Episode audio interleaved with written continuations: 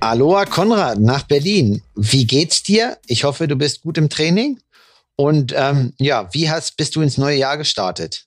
Ein herzliches Aloha zurück, mein lieber Kalle. Bin super gestartet, ja, ganz äh, gediegen, ganz in Ruhe und äh, hab's sogar geschafft, einen kleinen entspannten Neujahrslauf zu machen.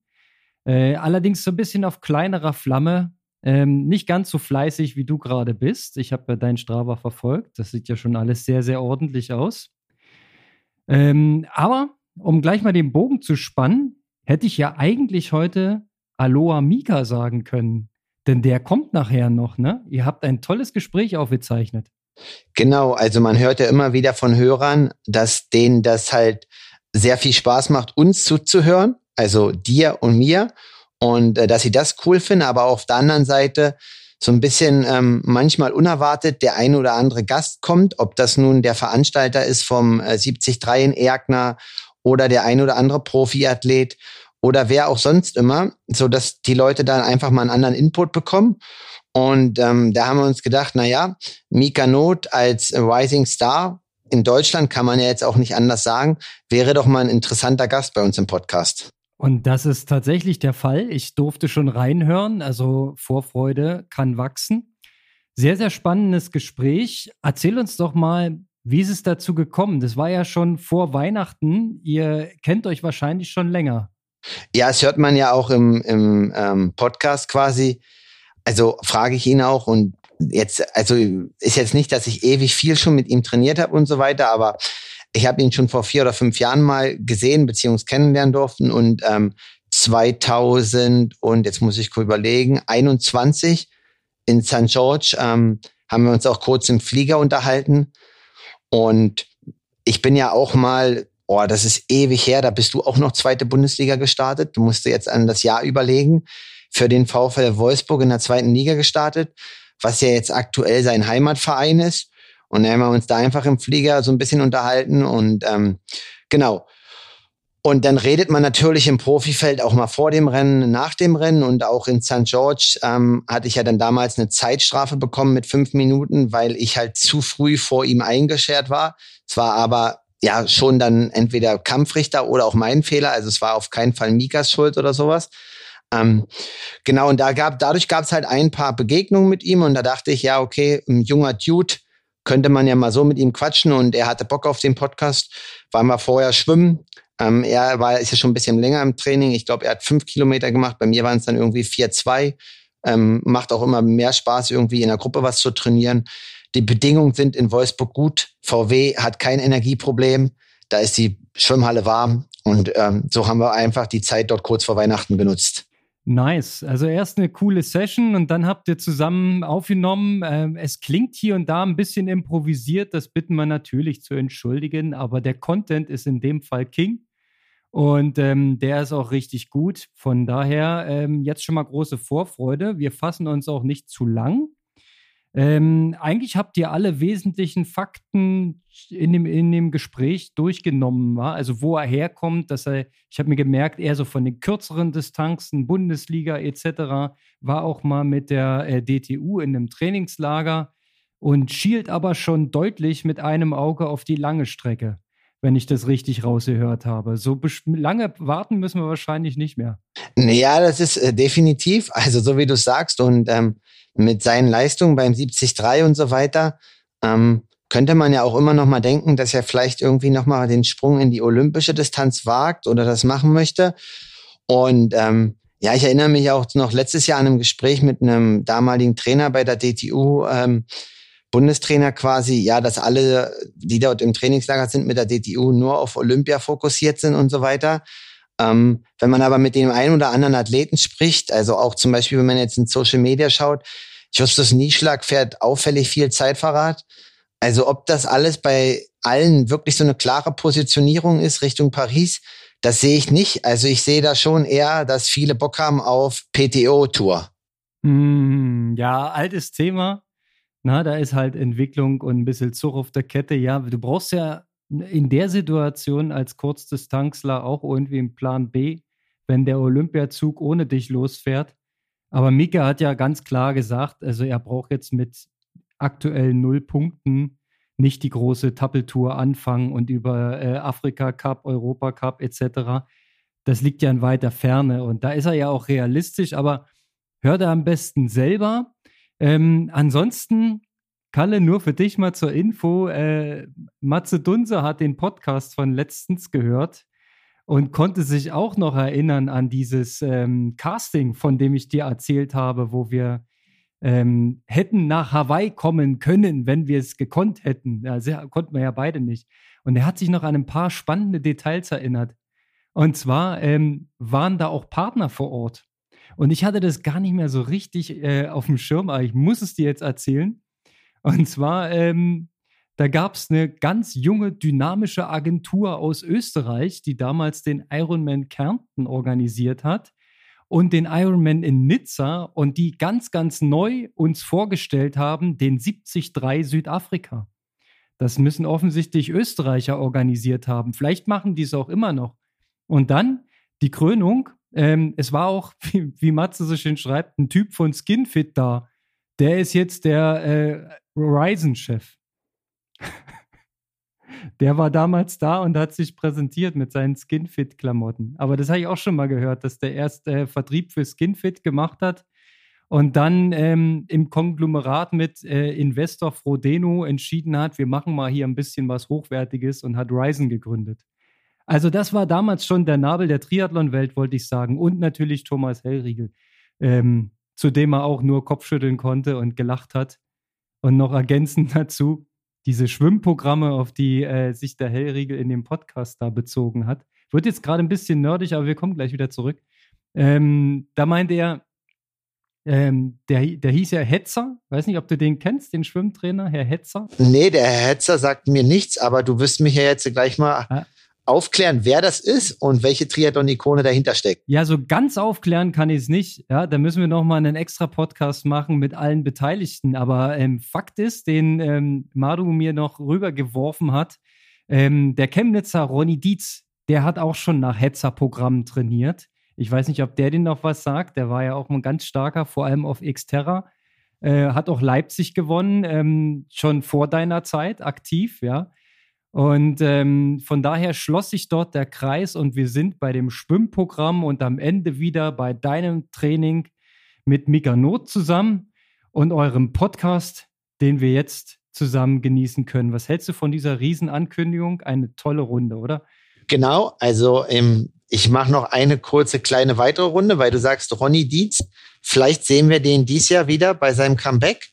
Ähm, ich glaube, der Leipzig-Triathlon lädt zum 40-jährigen Jubiläum alle Sieger ein.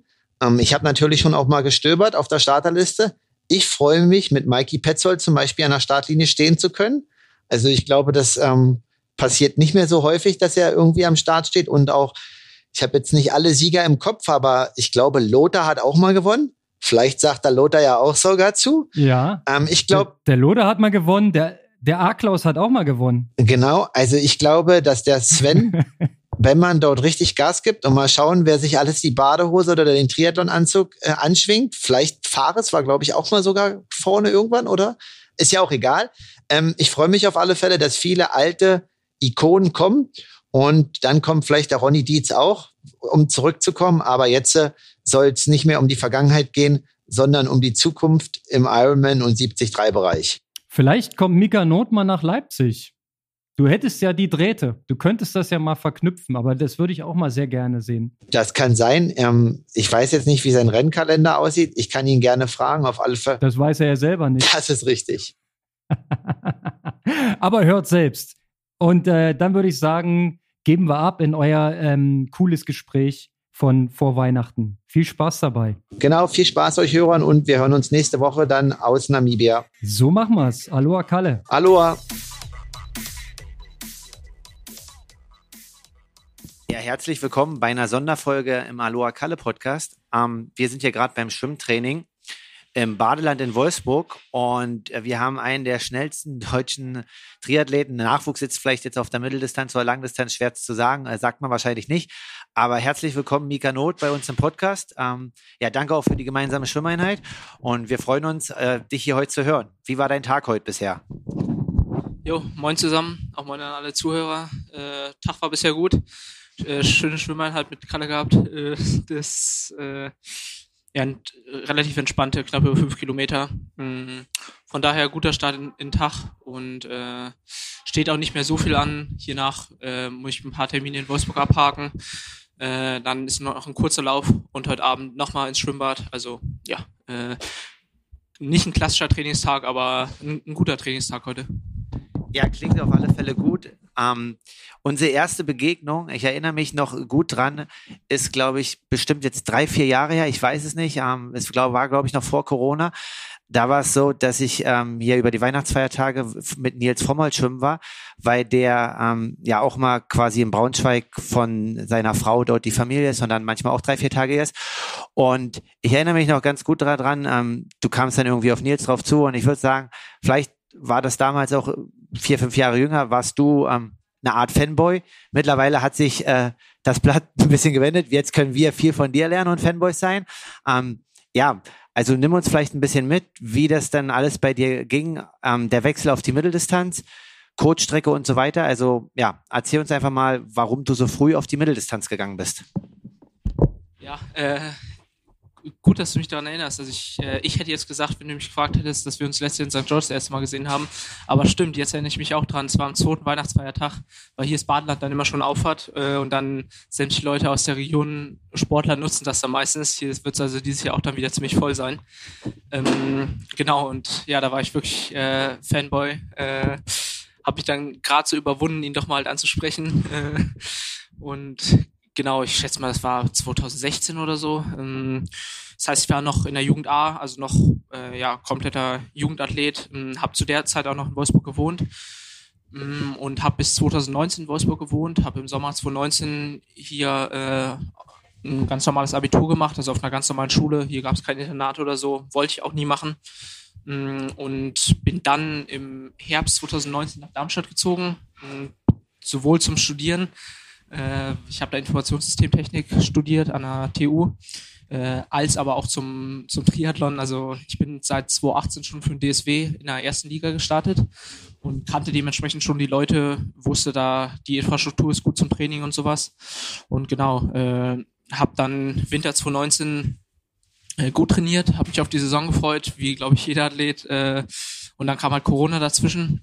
Das heißt, das Jahr 2020 war dann ganz anders als erwartet. Aber im Nachhinein äh, hat es mir, glaube ich, richtig gut getan, dieses Jahr äh, nur mit Training zu haben. Also hm, ich habe den Sommer quasi komplett durchgezogen. Habe einmal eine, sage ich mal, so eine Corona-Aktion gemacht, als ich von Darmstadt nach Wolfsburg mit dem Rad gefahren bin. Hm, das war aber auch so das einzig krasse, sage ich mal, was ich in dem Jahr gemacht habe. Und sonst habe ich einfach sehr konstant durchtrainiert, hm, was sich dann im letzten Jahr ausgezahlt hat. Ähm, und zu der Frage mit der Mitteldistanz, das war tatsächlich äh, sehr spontan und nicht so geplant. Also ich hatte vor, sowas wie Buschütten zu machen, hm, Heidelberg, Frankfurt City Triathlon, also gute olympische Distanzen, wo äh, gute Jungs am Start sind. Äh, leider wurde das halt durch Corona da noch einige Rennen abgesagt. Äh, also gerade Buschütten, ähm, ja, das hat mir auch, also motivational auch teilweise ziemlich so den Zahn gezogen. Hm, und dann war ich halt so, da hatte ich eine Lücke in der Saison, wo ich so sechs Wochen kein, kein Bundesliga-Rennen hatte. Also da war mein Fokus noch voll auf dem Bundesliga-Rennen. Äh, und dann dachte ich mir, okay, äh, entweder nutze ich jetzt die Zeit nochmal zum Training oder ich probiere es halt einfach mal auf der Mitteldistanz und habe mich dann für die Mitteldistanz entschieden. Anfang Juli 2021 in Les Sables beim 70.3 hatte quasi eigentlich nur drei Wochen dann spezifische Vorbereitung dafür, aber ja, durch diesen ganzen Block 2020, wo ich so konstant trainieren konnte, ähm, plus, dass mein Training generell ist jetzt nicht, äh, also ist natürlich auch, auch bei Kurzdistanzlern ja ziemlich umfangreich schon, so dass dann, ja, der Sprung dann doch nicht so groß war, wie ich, wie ich gedacht hätte oder wie mir viele Leute äh, vorher gesagt hatten. Äh, und dann konnte ich das Rennen direkt gewinnen und dann war mir klar, okay, das, das liegt mir wohl schon, schon mehr als, als die Kurz, als die Sprintdistanz. Ja, auf alle Fälle mega cool und ähm, definitiv hat man jetzt auch in den letzten zwei Jahren gesehen, du hast es so ein bisschen beschrieben, ja, bisschen Bundesliga ähm, und so weiter, aber ja, mittlerweile, also man kann es einfach so sagen, dieses Jahr warst du der stärkste 73-Athlet, wenn man jetzt die Weltmeisterschaft ähm, in St. George sich annimmt, du warst halt Vierter. Hat sich in der Hinsicht ein bisschen was verändert quasi? Also klar, Freddy ist halt mega stark, war Fünfter, glaube ich, hinter dir und natürlich, ja, Freddy ist halt schon vielleicht ein bisschen länger im Business oder auch ein bisschen länger unterwegs macht da medial auch vielleicht das ein oder andere mehr, weil er vielleicht auch irgendwie ein größeres Team hinter sich hat schon und einfach ein bisschen mehr, ja, einfach da Gas gibt. Aber im Endeffekt jetzt deine Leistung zeigen auf alle Fälle, ja, bester deutscher Mitteldistanzler.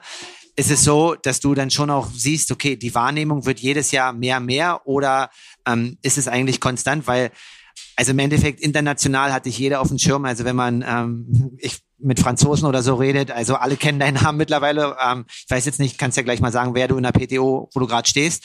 Deswegen, aber hat sich da auch so im Alltag ein bisschen was geändert oder wie fasst du das auf? Ja, definitiv. Es hat sich viel geändert. Ähm, und jetzt wirklich alles in den letzten anderthalb Jahren. Also jetzt genau vor anderthalb Jahren war ja quasi Ende Juni 2021.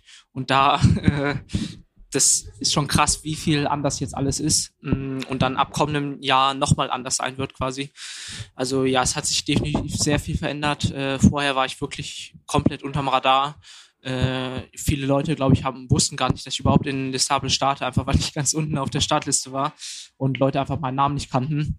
Mm, und seitdem hat sich eigentlich konst relativ konstant entwickelt, dass immer mehr wurde äh, beziehungsweise Konstanz auch das falsche Wort, eigentlich so von Rennen zu Rennen, ähm, kam immer halt so ein Sprung, dass dann nochmal mehr wurde und dann nochmal mehr und nochmal mehr. Und jetzt bei der 70.3 WM war es dann so der bisherige Peak, sage ich mal, so von der Aufmerksamkeit her, mh, mm, wo ich auch selber wirklich gemerkt habe, dass ich das, äh, dass es echt neu ist für mich und eine, eine andere Belastung. Also das hatte ich oder hätte ich nicht so gedacht vorher, äh, jetzt gerade vor anderthalb Jahren hätte ich jetzt so gedacht, ja, Profis halt ist halt einfach Training und sonst halt chillen. Äh, aber so diese Belastung äh, dadurch, äh, auch wenn es eine coole Belastung ist, ist halt trotzdem äh, ja eine, eine Art Belastung so und mit der umzugehen äh, und wie du sagst halt dann noch so Social Media und sowas zu machen, da da bin ich auch immer noch auf jeden Fall am Lernen. Ich denke, sowas kann man auch vorher, also da kann man jetzt keinen Athleten wirklich so drauf vorbereiten. Mm, aber es macht mir auf jeden Fall Spaß mm, und ja, da sehe ich noch Potenzial und probiere halt auch selber so ein Team um mich um mich herum aufzubauen, dass ich dann auch auf dem Bereich noch noch professioneller werden kann. Mm, genau. Ja, definitiv. Ähm, also, wenn man da immer schauen kann, also quasi wahrscheinlich jetzt 15, 20 Jahre jünger, Frodo macht das, glaube ich, perfekt, ne, in dem ganzen Bereich und ähm, auf alle Fälle immer sehr beachtenswert, quasi mit dem ganzen Reisen und Medientermin dann trotzdem immer noch so zu performen. Du hast es schon angesprochen, also ähm, du bist jetzt gerade dabei, so ein Team um dich rum zu kreieren und ähm, ist es dann so, dass du auch schon jetzt das ein oder andere Mal was canceln musst? Oder sagst du, nee, dein Team und so, also dass du es allein nicht mehr handelst, aber ihr seid so gut aufgestellt, dass sie da dich um dich kümmern? Da würde ich unterscheiden. Ähm, also alles, was so an ja, Medien, Podcasts, sowas wie jetzt ähm, kommt, andere Interviews, das da, da habe ich bisher alles mitgenommen. Es war, es war jetzt halt auch insofern günstig gelegen, als das jetzt ja St. George, wo es wie gesagt so viel jetzt war wie wie ich noch nie hatte, dass das jetzt das letzte Rennen der Saison war. Das heißt, danach hatte ich erstmal vier Wochen Offseason und konnte mich ganz entspannt darum kümmern äh, und sowas machen, sodass mir ja halt auch echt, echt Spaß gemacht hab, hat. Und es war, äh, wie gesagt, natürlich eine Belastung, aber eine schöne Belastung, sage ich mal. Und ich hatte halt was zu tun in der Offseason. Mm, und genau, von daher muss ich, muss ich in dem Bereich noch nichts absagen.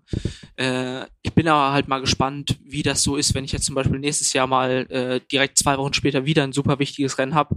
Da, ja, denke ich, werde ich auch da einfach noch Erfahrung sammeln müssen, dass ich dann vielleicht auch mal irgendwo Nein sagen muss äh, oder halt einfach das, ja, das Team noch weiter ausbauen. Also da auf, auch jetzt habe ich da wirklich noch mehr Respekt halt für so Leute wie Frodo, wo das natürlich nochmal eine ganz, ganz andere Liga ist, wenn der halt mal bei einem Rennen gut performt. Äh, dagegen ist es bei mir halt noch nichts wahrscheinlich.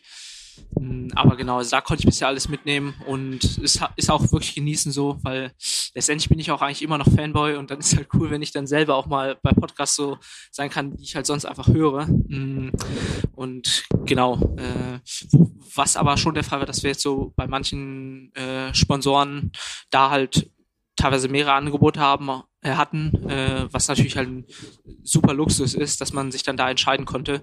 Und auch da war ich halt dann froh, ähm, da halt ein gutes Team um mich herum zu haben, weil auch das ist halt, sind halt einfach Sachen so, da, äh, ja, da so ein paar die richtigen Kniffe, sage ich mal, zu, zu kennen und zu wissen, auf was muss man wirklich achten.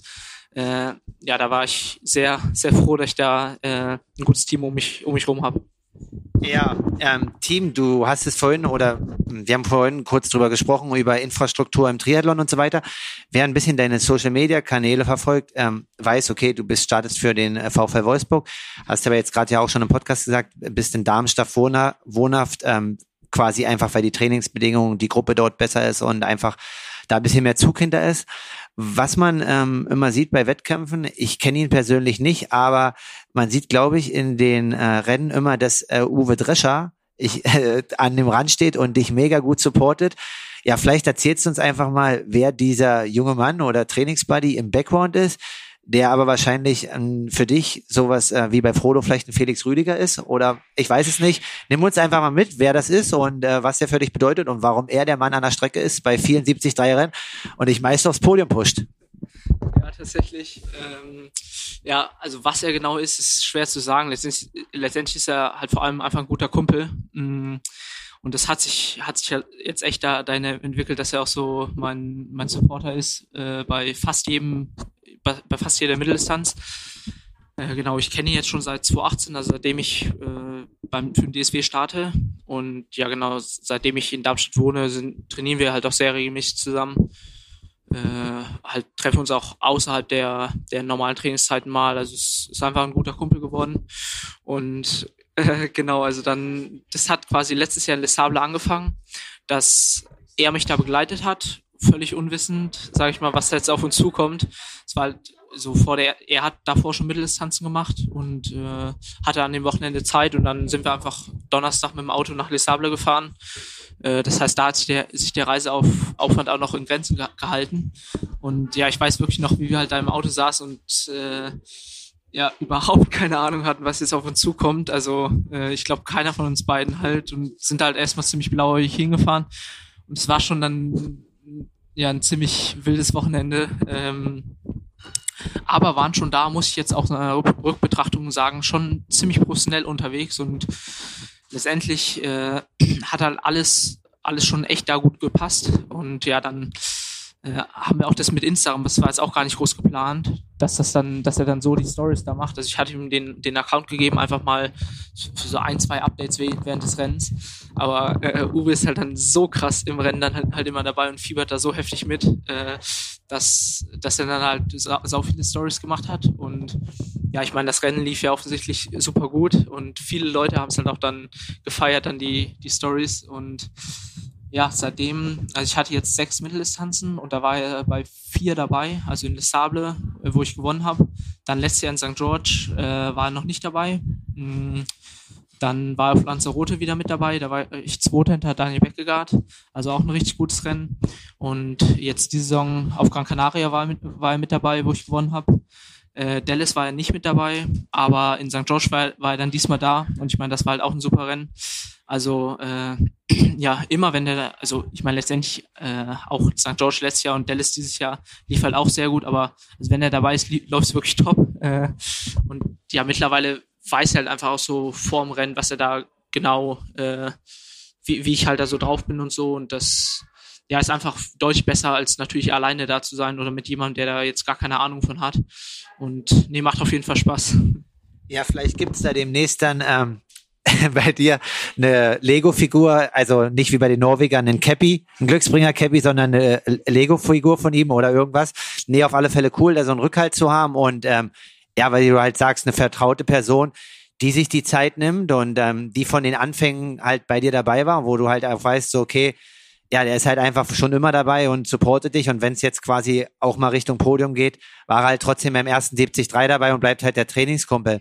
Ähm, Du hast es angesprochen, also Lesable sehr erfolgreich. Dann hast du damals in St. George, glaube ich, 2021 mit Platz 11 nachgelegt. Ähm, ich weiß noch gut in dem Rennen, ich glaube, ich bin vor dir eingeschert, habe dafür eine Zeitstrafe gekriegt wegen Blocking. Mein Tag war vorbei, ähm, aber danach, okay, alle hatten dich auf dem Radar, dann hast du dieses Jahr Gran Canaria die Challenge gewonnen ähm, vor Clement Millon und danach war ähm, ja Verletzungspause und natürlich in deinem jungen Alter Verletzungen sind immer schlecht und hat keiner Bock drauf, aber du bist auf alle Fälle genauso stark oder stärker zurückgekommen. Ja, kannst du uns vielleicht mitnehmen, was du hattest und ähm, dann vielleicht auch mental, wie du, sag ich mal, durch, jetzt überlege ich April und äh, dann bist du quasi im September wieder aufgetaucht, also gut fünf Monate die Ruhe bewahren konntest und am Ende des Jahres einfach das Vertrauen hattest, wieder abliefern zu können. Ja, also es war eine schwierige Zeit auf jeden Fall, zumal es auch meine erste Verletzung war. In den Jahren vorher hatte ich eigentlich noch nicht mal wirklich Wehwehchen, vielleicht mal für zwei, drei Tage, aber äh, dass ich selbst mal so zwei Wochen pausieren musste, war, war nicht der Fall. Und genau, von daher war das schon ein ziemlich, ziemlich harter Schlag, äh, wo ich dann erstmal auch da ein Team um mich herum aufbauen musste, an Ärzten, die sich halt wirklich auskannten. Und äh, ja, dann konnte ich quasi, also die Verletzung war Mitte, Ende Mai, äh, hatte ich quasi die Diagnose und es war so, dass ich Anfang Mai äh, erstmal krank wurde mh, und dann kurz danach hatte ich dann auf einmal Schmerzen in der, im Leistenbereich beim Laufen.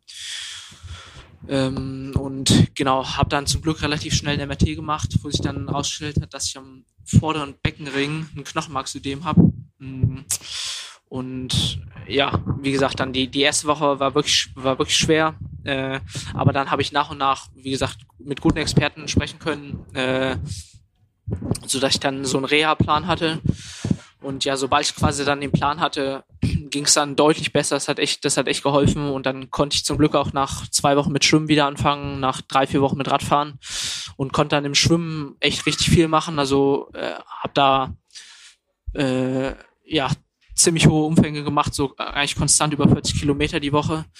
Und genau, da, als dann noch das Rad kam, Radfahren mit dazu kam, kam ich da eigentlich relativ schnell wieder auf meinen gewohnten Wochenumfang, auch wenn es Laufen halt gefehlt hat. Mm, und da hatte ich dann das Glück, dass ich in Frankfurt am OSP äh, die Möglichkeit hatte, auf so ein Alter G zu gehen, so dass ich dann auch quasi nochmal ein paar Wochen eher laufen konnte, als wenn ich das eben nicht hätte. Klar ist das Alter G nochmal echt was anderes. Also es hat mich auch jetzt selber überrascht, so wenn man da am Anfang hatte ich so 40 Prozent vom Körpergewicht und dann irgendwann 80, aber selbst bei 80 Prozent war es noch so locker, damit zu laufen und ich dachte schon, okay, vielleicht ist meine Form doch schon richtig gut, aber als ich dann das erste Mal draußen gelaufen bin, war das dann, wusste ich, okay, nee, ist einfach nur eine krasse Hilfe. Ähm, aber genau, es war letztendlich echt eine lange Zeit, die mir aber währenddessen tatsächlich dann gar nicht so lang vorkam, weil ich einfach durch diesen Reha-Plan immer so kleine Zwischenziele hatte. Und äh, da war als nächstes Ziel draußen zu laufen, dann draußen zu laufen ohne Geh Gehpausen und sowas. Und das hat halt wirklich geholfen, da so immer so Zwischenziele abhaken zu können und nicht jetzt zu sagen, ja, noch dreieinhalb Monate bis zum nächsten Rennen so. Mm, und genau, dann habe ich mich auch sehr früh dazu entschieden, jetzt wirklich erst spät wieder einzusteigen. Ich hätte wahrscheinlich schon Mitte August auch ein Rennen machen können, wollte das aber bewusst nicht, weil ich wusste, ähm, ja, wenn ich jetzt in, in Dallas reinkomme äh, und St. George noch mache, für St. George hatte ich zum Glück äh, mir letztes Jahr auf Lanzarote schon die Quali geholt. Äh, ja, da habe ich noch zwei wirklich äh, ja, super hochkarätige Rennen und wenn ich bei den beiden abliefer, kann es immer noch eine richtig gute Saison werden und so war es jetzt letztendlich auch. Äh, und ja, äh, ich würde jetzt nicht sagen, dass mir die Verletzung gut getan hat, aber jetzt zumindest für die letzten beiden Rennen hat es vielleicht auch nicht geschadet. Äh, und für die langfristige Zukunft weiß ich jetzt bei weiteren Verletzungen halt, wo ich dann direkt hingehen muss, zu welchem Arzt und sowas. Also es hatte nicht nur Schlechtes an sich. Nee, klar, also man kommt dann meist ja weiser oder auch einfach hm, ja so zurück, dass man halt auch früher vielleicht reagieren kann, wenn was passiert. Dann, ähm, ja, du sprichst St. George und Dallas an. Also in Dallas, ja, glaube ich, warst du Siebter. Bin ich da richtig? Ich hoffe ja. Neuter, sorry. Ähm, genau. Und dann St. George und danach hast du dich entschieden, ähm, in die Höhe zu gehen. Äh, wenn ich das richtig sehe, glaube ich, ähm, warst du in den USA in der Höhe, aber du warst jetzt nicht mit Ruben, Freddy und Nico unterwegs, sondern hast ähm, dort dein eigenes Trainingslager gemacht, glaube ich, ähm, mit einem von den Berliner Jungs, der da ansässig ist. Ähm, war das eine bewusste Entscheidung, sein eigenes Ding zu machen, oder war das einfach ähm, dementsprechend, dass du halt den also nimm uns einfach mal mit, weil ich weiß jetzt seinen Namen nicht und sonst äh, spekuliere ich einfach nur rum. Ja, äh, neben Boulder war der Ben Bettin, äh, an, der studiert da Und das war aber auch super kurz. Also als ich vom Flughafen auf Weg nach Boulder war, habe ich mit ihm geschrieben so. Äh, also war das jetzt nicht von, von weit entfernt geplant und ja, das war alles sehr kurzfristig und zwar war es so, dass ich die in Dallas brauchte ich eine Wildcard, weil ich eben durch die Verletzung zu wenig Rennen hatte, die ich dann zum Glück bekommen habe, aber erst weniger als zwei Wochen vorm Rennen habe ich quasi Bescheid bekommen, dass ich da starten kann. Also war da alles echt kurzfristig mm, und dann zwei Tage vorm Rennen in Dallas habe ich dann, also ich hatte schon Rückflug auch nach Deutschland gebucht, also äh, aber zwei Tage vorm Rennen in Dallas habe ich dann bei Sam Appleton, der auch in Dallas war, bei Instagram gesehen, dass der jemanden braucht, der auf seinen Hund aufpasst, während er auf Hawaii ist. Und dann habe ich mit ihm geschrieben und dann in Dallas gesprochen und konnte dann quasi bei ihm wohnen in, in, in Boulder und auf seinen Hund aufpassen und habe dann schnell meinen Rückflug gecancelt und einen Flug nach Dallas gebucht. Äh, und ja, so, so stand das halt, weil zwischen Dallas und St. George waren sechs Wochen. Dann war ich quasi drei Wochen in Boulder und dann drei Wochen vorm Rennen runter nach St. George äh, gegangen. Mm, und ja, so hat's hat's super gepasst und halt auch echt Spaß gemacht. Äh, und zu der Sache mit Fred und, und den anderen Jungs hm, habe ich mich, mich bewusst entschieden, da nicht mitzugehen, aber nicht, weil ich keinen Bock auf die hatte oder so, sondern äh, weil ich vorher noch nie in der Höhe war. Und die sind eben nach Park City gegangen und ich glaube, es liegt auf 2100, 2200 Metern. Und das war uns einfach ein zu hohes Risiko, dass, dass halt das dann in die Hose geht. Und jetzt gerade vom wichtigsten Rennen des Jahres ja, wollten wir das nicht riskieren und deswegen war Boulder quasi ein guter Kompromiss aus, okay, man hat ein bisschen Höhen, ein bisschen Höhe, ähm, aber halt wirklich nur ein bisschen, mh, mm, sodass das Risiko, dass in die Hose geht, jetzt nicht so hoch ist. Äh, ja, zumal ich halt auch alleine war und dann das erste Mal Höhe, also ja, da kann man halt auch schnell mal überziehen. Aber das wäre jetzt im Boulder dann nicht so schlimm gewesen. Mhm, genau, deswegen habe ich mich dafür entschieden. Mhm, da hatte ich natürlich noch die super Möglichkeit, da bei Sam zu wohnen. Und äh, ja, durch Ben, der hat mir da halt auch vor Ort echt, echt super geholfen, mir da alles gezeigt. Da konnte ich bei dem in der Gruppe mitschwimmen von dem Ian O'Brien äh, wo die Taylor Nipp und Morgan Pearson zum Beispiel noch auch noch schwimmen. Das war halt auch cool. Aber genau, hat dann quasi drei Wochen im Bowler, wo ich super fokussiert trainieren konnte und schon da gemerkt habe, dass ich, dass ich hatte ein gutes Gefühl, dass ich das mit der Höhe gut im Griff habe und da jetzt nicht überziehe, sondern halt äh, ja, das wie gesagt gut, gut managen kann, äh, da den Training Load. Äh, und ja, es hat sich im Rennen dann, dann quasi bewahrheitet, auch wenn die die Tage vorm Rennen ich mich eigentlich nie wirklich gut gefühlt habe. Aber ja, ich meine, letztendlich zählt ja im Rennen und da kam es dann, kam es dann zum Glück noch zusammen. Und äh, jetzt nächste Saison will ich dann Höhe, oder jetzt diese Saison, quasi für nächstes Jahr, äh, will ich dann die Höhe auch mal richtig halt angehen, mit in wirkliche Höhen gehen und sowas. Äh, aber dann halt auch da wieder jetzt nicht das erste Mal kurz vom, Wett vom wichtigsten Wettkampf, sondern das jetzt äh, in der Vorbereitungsphase halt mal, mal ausprobieren und schauen, wie dann der Körper darauf reagiert. Ja, Höhe, also du sprichst es an, ähm, auch hat es bei dir gewirkt. Ähm, oder siehst du so, dass du quasi die Performance in St. George auch der Höhe zuschreibst und dass du anschlägst? Also eigentlich gibt es ja im Ausdauersport keinen Athleten, bei dem es nicht funktioniert, außer wie du halt sagst, dass man sich in der Höhe halt komplett verraucht. Ähm, aber ja, du hast es schon angesprochen, du willst selber Höhenketten oder Höhentrainingslager mehr einbauen. Also bist du davon auch überzeugt als Athlet? Ja, ja, also wie gesagt, wenn man es wirklich alles richtig macht und, und keine, keine Fehler macht, äh, bin ich da, glaube ich, schon, schon von überzeugt, weil also so wie ich mich im Rennen, im Rennen gefühlt habe, das war schon echt einfach saugut. Die ganze Zeit habe ich mich da gefühlt.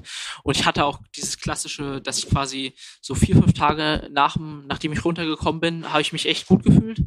Dann habe ich mich so anderthalb Wochen oder eigentlich fast zwei Wochen halt bis zum Rennen so mittelgut gefühlt. Also es war jetzt keine Katastrophe, aber es war jetzt auch, auch jetzt nicht so, dass ich sage, okay, das, ich habe jetzt hier die Überwerte und sowas.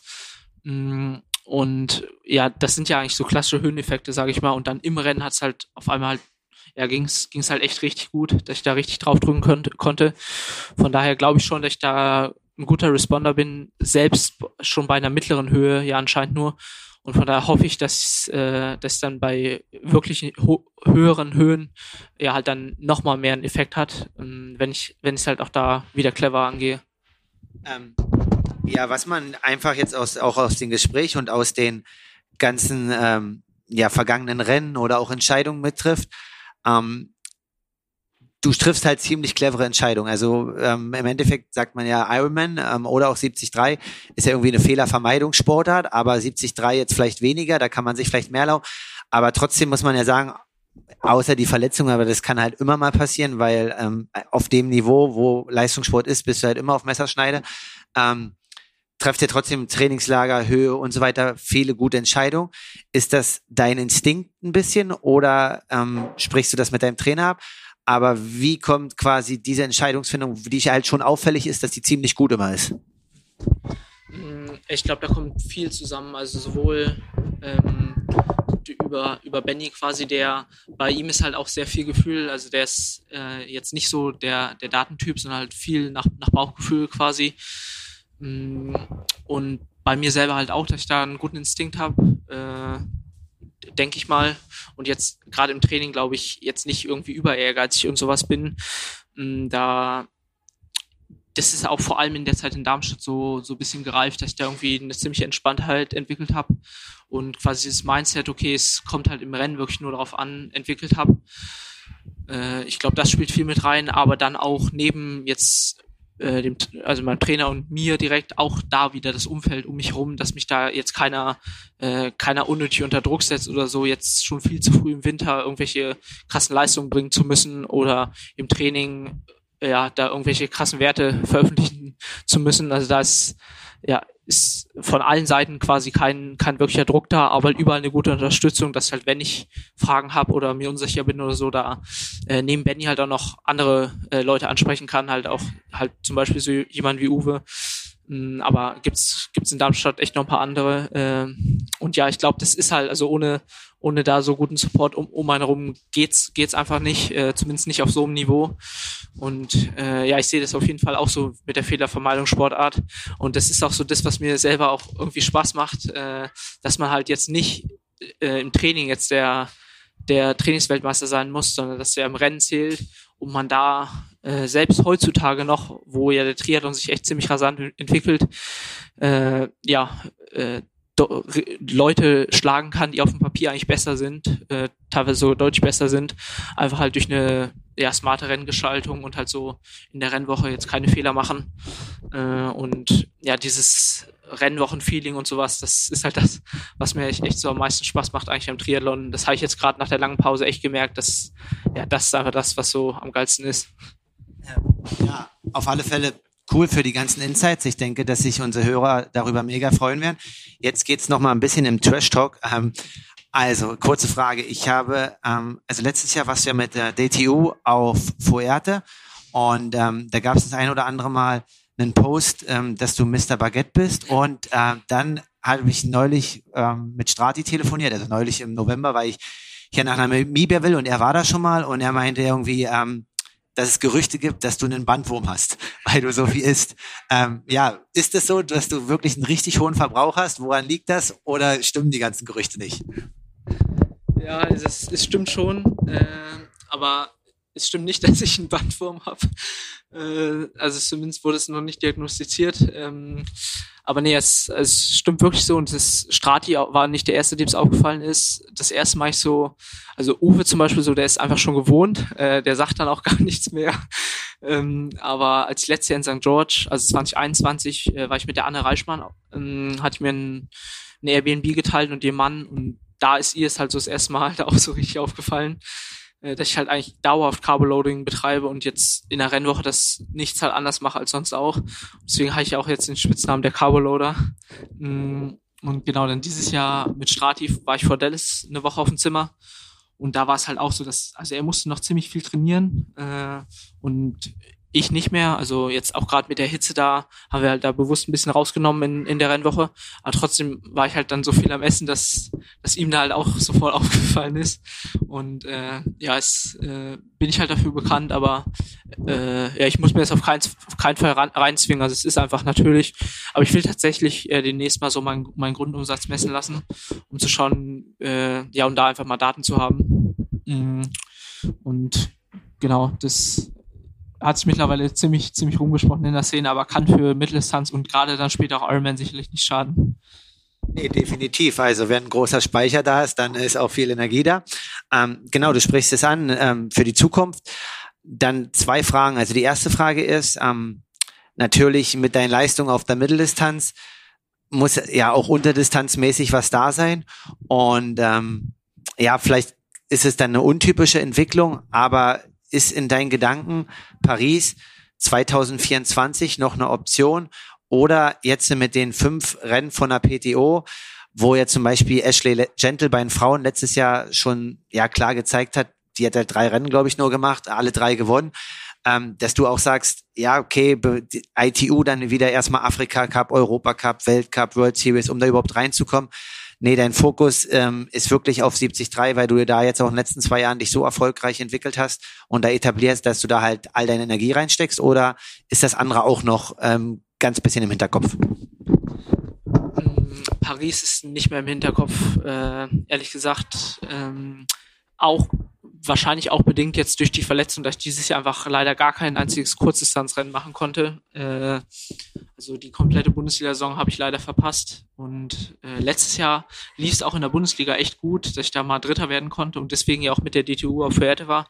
Und da habe ich auch, habe ich auch schon gemerkt, okay, ich kann da halt echt eigentlich noch ganz gut mithalten. Mm, aber ja, leider ist jetzt eben dieses Jahr dann nicht mehr dazu gekommen und jetzt ist tatsächlich so, dass ich einfach, ich glaube, ich habe jetzt in der Weltrangliste halt null Punkte. Das heißt, ich käme auf keine Startliste und müsste halt genau diesen Weg über die Afrika Cups und sowas gehen. Und äh, das, ja, da sehe ich für mich einfach nicht, nicht die Perspektive und ich weiß halt auch, dass ich äh, ja von meinen eigenen Werten, aber halt auch was ich bei anderen Leuten sehe, dass mir halt dann doch also dass der Weg an die, an die Spitze auf der Mittel- und Langdistanz deutlich realistischer ist als auf der Kurzdistanz. Mm, und genau jetzt einfach, äh, ich sag mal, wenn ich nächstes Jahr vier, vier PTO-Rennen mache und dann noch äh, 72.3, da habe ich halt sechs Mitteldistanzen und dann noch irgendwie dreimal nach Afrika zu fliegen und, und einmal nach Osteuropa oder sowas, äh, das, das wird mir dann sehr sicher zu viel werden. Also da würde alles wahrscheinlich drunter leiden. Da würde ich bei den Mitteldistanzen nicht so gut performen können, bei den Europacups aber auch nicht.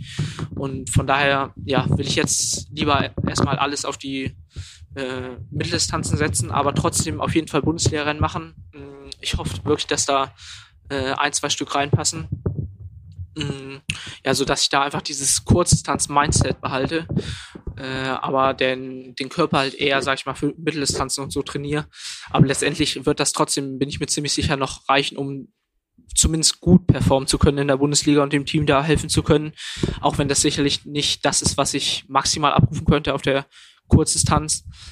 Mm, aber genau, ja, wie gesagt, gerade dieses Kurzdistanz-Mindset, so um die Bojen, das harte Anschwimmen. Und zum Beispiel so in St. George hat, hat Benny gemeint, so er hat mich eigentlich am Start daran erkannt, dass ich so der Einzige war, der halt richtig so äh, mit Ellbogen draußen und so an der Startlinie stand. Und ja, dieses sowas, so eine Soft Skills, sage ich mal, lernt man halt richtig gut auf den kurzen Distanzen und in der Bundesliga, wenn da 80 Mann das auf die erste Boje zuballern. Und genau das halt mir einfach so beizubehalten, das hoffe ich, dass ich das in den nächsten Jahren noch schaffe. Ja, cool auf alle Fälle und definitiv, ähm, ja, so wie du sagst, war ja für dich in der Vergangenheit der richtige Weg und warum den dann auch ändern. Ähm, du hast schon ein bisschen angedeutet, ähm, du möchtest nächstes Jahr vier PTO-Rennen machen, dann 73 WM in Lati. Ähm, ich glaube, du hast ja gesagt, drei Rennen letztes Jahr. Ähm, deswegen Quali müsstest du noch eintüten, aber es wird wahrscheinlich ja, ja passiert. Also sind wir auf alle Fälle positiv und drücken dir die Daumen. Kannst du uns schon so ein bisschen vielleicht genauer mitnehmen, wo wir dich als erstes an der Startlinie sehen dürfen oder, ähm, oder spekulativ einfach, welche Rennen für dich interessant sind? Oder darfst du dazu noch gar nichts sagen? Äh, ich würde gerne dazu mehr sagen können, ähm, weiß aber tatsächlich wirklich noch nicht, einfach weil die PTO-Termine noch nicht draußen sind.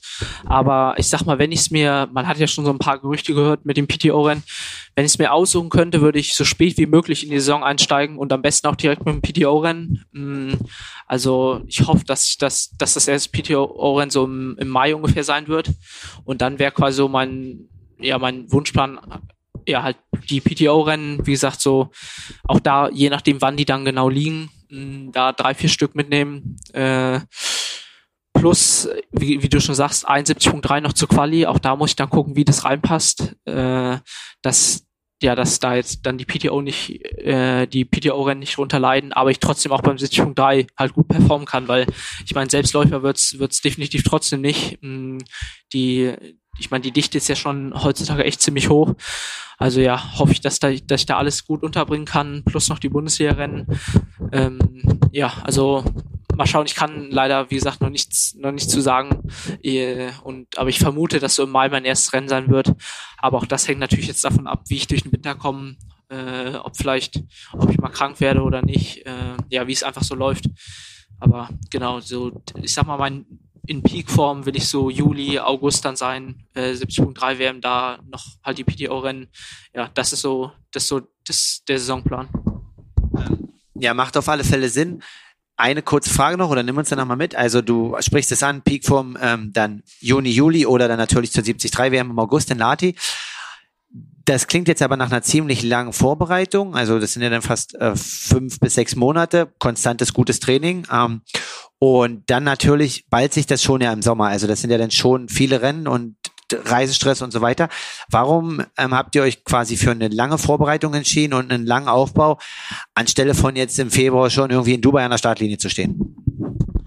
Mm, das hat sich auch so über die letzten Jahre einfach ein bisschen entwickelt mit der Erfahrung, dass ich relativ lange brauche, um in Form zu kommen. Also so im Februar, März bin ich meist, ist meine Form meistens noch ziemlich, ziemlich schlecht. Äh, und jetzt war, war die letzte Saison ging auch relativ lange für mich mit halt Ende Oktober die 70.3 WM und da habe ich wirklich halt, wie gesagt, vier Wochen Offseason gemacht, äh, so dass ich jetzt auch erst seit dreieinhalb Wochen wieder im Training bin. Und äh, ja, da hat's mir einfach gut getan. Ich würde sogar sagen, primär mental äh, in den letzten Jahren im Winter keinen Stress zu haben, also da ganz entspannt aufbauen zu können. Äh, und körperlich hat's hat sicherlich auch nicht geschadet, aber wie gesagt, ich glaube, es ist vor allem mental so, weil ich meine, im Sommer werde ich dann noch genug äh, Stress und Druck haben mit den ganzen Rennen. Und ja, da mag es einfach im Winter da ganz entspannt sein zu können. Und ich meine, es ist ja auch eine luxuriöse, luxuriöse Lage, in der ich jetzt bin, dass ich einfach schon gut PTO-Punkte habe, um in die Rennen reinzukommen äh, und da jetzt keinen Druck äh, habe, eben schon früh Rennen machen zu müssen. Mhm. Genau, also deswegen sage ich mal, durch die Erfahrung aus den letzten Jahren haben wir uns dazu entschieden und mein Bauchgefühl sagt mir halt auch, dass ich es so lieber haben würde. Ja, macht auf alle Fälle Sinn, so wie du sagst, du hast die sehr, sehr gute Ausgangslage mit den Punkten bis dort vorne drinne. Ähm, 70-3 ist immer mehr im Kommen und ähm, ja, ich habe es jetzt selbst im Bahrain gesehen, immer mehr Kurzdistanzler kommen auch und versuchen es, ähm, weil sie sehen, dass es halt funktioniert und diese Umstellung halt nicht irgendwie zehn Jahre dauert oder fünf Jahre. Dann Langdistanz, also ja, auch du kriegst natürlich die Entwicklung mit Hawaii, nicht Hawaii und so weiter. Klar liegt dein Fokus primär auf 70-3 und das soll auch weiterhin wahrscheinlich so bleiben. Aber liebäugelst du irgendwann in fünf oder zehn Jahren auch mal eine Langdistanz zu machen oder kannst du auch sagen, ähm, dir vorstellen, nee, das ist so, ja, acht Stunden habe ich eigentlich jetzt nicht Bock. Ich will eigentlich lieber dieses Racing-Mindset von vier Stunden beibehalten und mein Fokus ist halt zum Beispiel wie, einer, wie bei einer ähm, Holy Lawrence oder bei einer Emma Pallant einfach ein Leben lang 70-3. Äh, nee, also ich schiel auf jeden Fall schon auf die Langdistanz und auch ehrlich gesagt nicht erst in fünf bis zehn Jahren, sondern schon eher. Ähm, also jetzt auch noch nicht nächstes Jahr auf jeden Fall und 24 wahrscheinlich auch noch nicht. Äh, ja, da bin ich, da will ich einfach mal schauen, was da passiert. Aber nee, ich kann es mir auf jeden Fall vorstellen, da die Langdistanz zu machen und glaube auch, dass mir das äh, auch mindestens genauso gut liegt wie die Mitteldistanz. Mhm. Aber ja, wie du schon sagst, Fehlervermeidungssportart ist da noch mal wichtiger. Und äh, ja, auch aus so aus ein paar Daten weiß ich halt, dass mir das, wie gesagt, wahrscheinlich nochmal mindestens genauso gut liegt und ich hoffe, dass ich dieses äh, Kurzdistanzer-Mindset und dieses Racing, äh, das Rennen halt wirklich racen zu können und nicht nur äh, das abzubummeln, dass ich das halt auch auf die Langdistanz mitnehmen kann. Äh, und ich glaube, jetzt dieses Jahr hat es auch schon gezeigt, dass es sich tatsächlich halt dahin entwickelt in der Weltspitze, mh, dass man das sogar machen muss, also dieses, äh, diesen Speed halt mitnehmen muss, quasi um noch konkurrenzfähig zu sein, eben eine 230 laufen zu müssen. Äh, ich denke mal, in zwei, drei Jahren ist da, wird das äh, Pflicht quasi äh, sein, um große Rennen gewinnen, gewinnen auf jeden Fall, aber vielleicht auch selbst um aufs Podium zu können, zu kommen. Also wird mich nicht wundern zumindestens.